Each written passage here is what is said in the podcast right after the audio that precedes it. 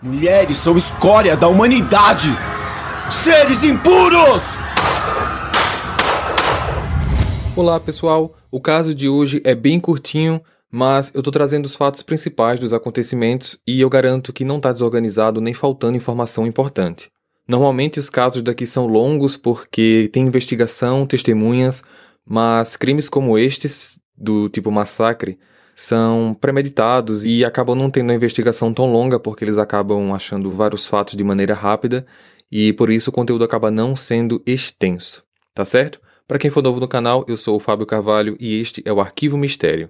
O projeto aqui do canal é um podcast que, apesar de ter episódios um pouco curtos, eu tento ao máximo produzir eles de um jeito que faça você se sentir envolvido na narrativa.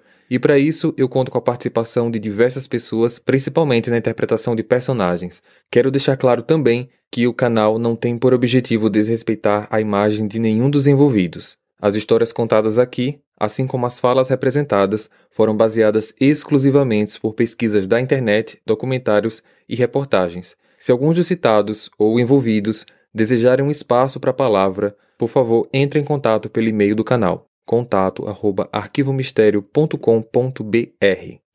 Recados dados, vamos para o caso de hoje.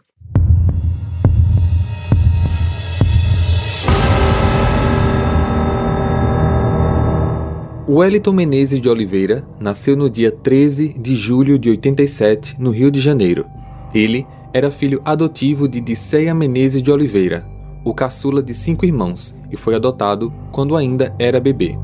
Sua mãe biológica sofria de esquizofrenia, que, após descobrir que seu marido tinha outra família, ainda enquanto grávida de Wellington, tentou tirar a própria vida ao se jogar em frente de um ônibus. Wellington é descrito pelos familiares e conhecidos como um rapaz calado, tímido, que não se metia em problemas, que tinha poucos amigos, não participava da vida familiar e passava boa parte do seu tempo na internet.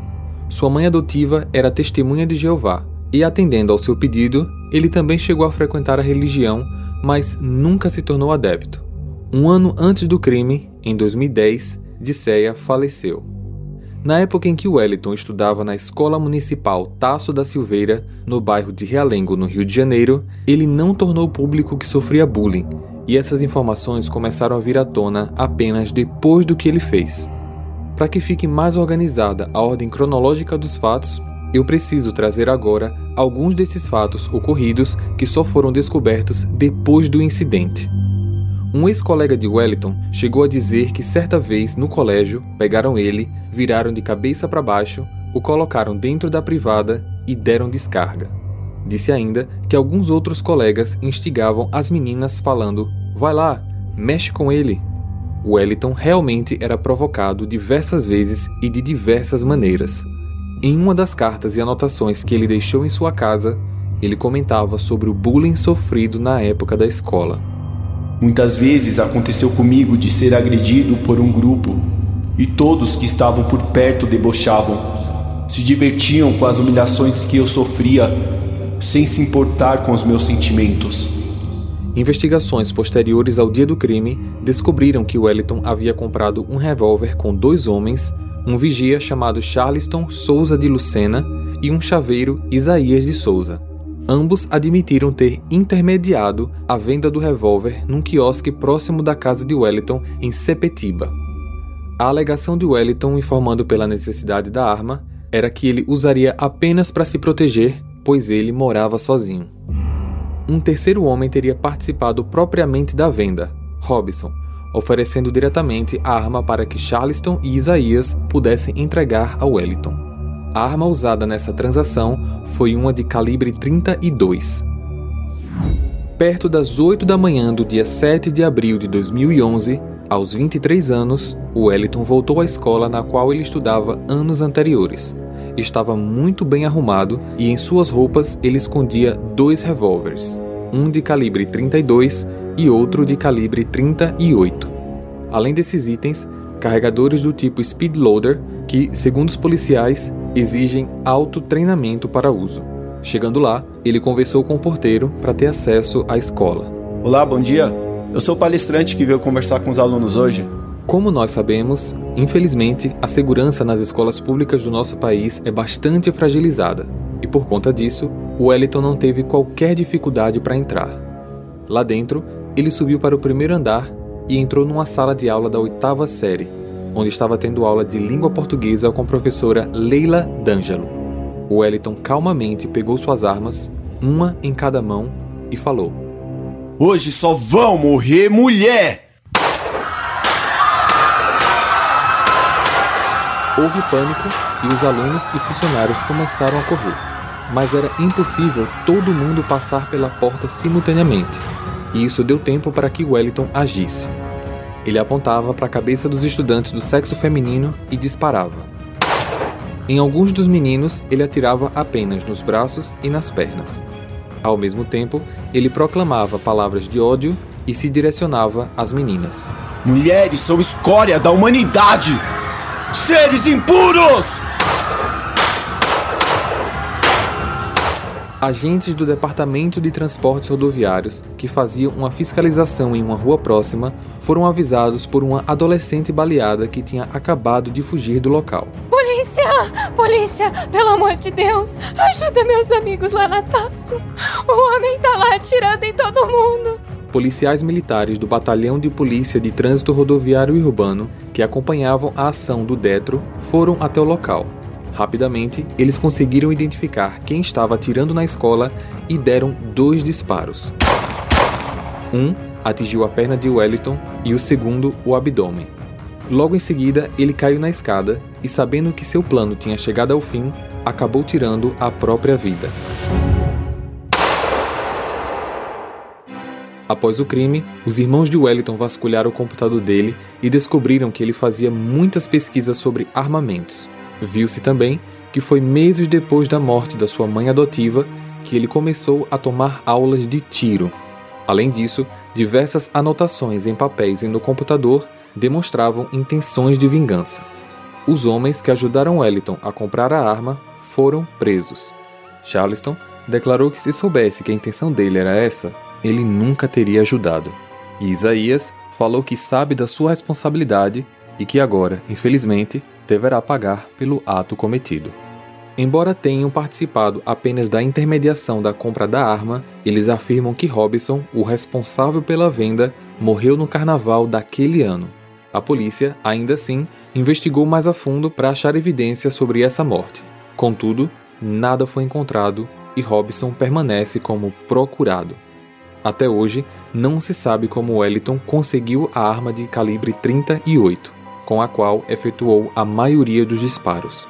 Wellington deixou em sua casa uma carta de despedida, fazendo alguns pedidos e explicando algumas restrições a serem tomadas em relação ao seu enterro. Primeiramente, deverão saber que os impuros não poderão me tocar sem usar luvas somente os castos ou os que perderam suas castidades após o casamento e não se envolveram em adultério poderão me tocar sem usar luvas. Ou seja, nenhum fornicador ou adúltero poderá ter contato direto comigo. Nem nada que seja impuro poderá tocar em meu sangue. Nenhum impuro pode ter contato direto com virgem sem sua permissão. Os que cuidarem de meu sepultamento deverão retirar toda a minha vestimenta, me banhar, me secar e me envolver totalmente despido em um lençol branco que está neste prédio, em uma bolsa que deixei na primeira sala do primeiro andar. Após me envolverem neste lençol, poderão me colocar em meu caixão. Se possível, quero ser sepultado ao lado da sepultura onde minha mãe dorme. Minha mãe se chama de Ceia Menezes de Oliveira está sepultada no cemitério Murundu. Preciso da visita de um fiel seguidor de Deus em minha sepultura pelo menos uma vez. Preciso que ele ore diante de minha sepultura, pedindo perdão de Deus pelo que eu fiz, rogando para que na sua vinda Jesus me desperte do sono da morte para a vida eterna. Eu deixei uma casa em Sepitiba da qual nenhum familiar precisa. Existem instituições pobres financiadas por pessoas generosas que cuidam de animais abandonados. Eu quero que esse espaço onde eu passei meus últimos meses seja doado a uma dessas instituições, pois os animais são seres muito desprezados e precisam muito mais de proteção e carinho do que os seres humanos. que possuem a vantagem de poder se comunicar, trabalhar para se sustentar. Os animais não podem pedir comida ou trabalhar para se alimentarem. Por isso, os que se apropriarem da minha casa, eu peço por favor que tenham bom senso e cumpram o meu pedido. Pois cumprindo o meu pedido, automaticamente estarão cumprindo a vontade dos pais que desejavam passar esse imóvel para o meu nome e todos sabem disso. Se não cumprirem meu pedido, automaticamente estarão desrespeitando a vontade dos pais, o que prova que vocês não têm nenhuma consideração pelos nossos pais que já dormem.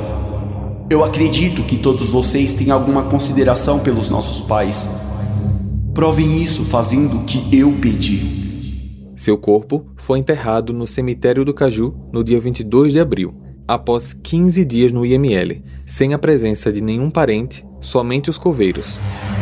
Ele foi enterrado numa cova rasa e sem lápide. Nenhum dos procedimentos solicitados na carta foram atendidos. O crime acabou deixando 13 estudantes feridos e, infelizmente, terminou com a vida de outros 12 o governo do Rio de Janeiro fez um monumento em homenagem às vítimas e, no decorrer dos meses seguintes, fundou 12 creches, nomeando cada uma com o nome dos alunos. Compartilha esse episódio para ajudar no crescimento do canal. A gente também está no YouTube se você quiser ouvir essas histórias com experiência visual. E eu vejo vocês no próximo caso. Combinado? Até lá! Hey, você se interessa por crimes reais, serial killers, coisas macabras e tem um senso de humor um tanto quanto sórdido? Se sim, você não está sozinho. Se você precisa de um lugar recheado de pessoas como você, venha conhecer o podcast Pátria Amada Criminal. Todas as semanas tentamos entender o pior da humanidade. Nesse processo a gente ri, chora, fica brava, fofoca, porque afinal de contas é assim que a gente fala quando está entre amigos. Suas novas melhores amigas trevosas estão aqui no Pátria Amada Criminal.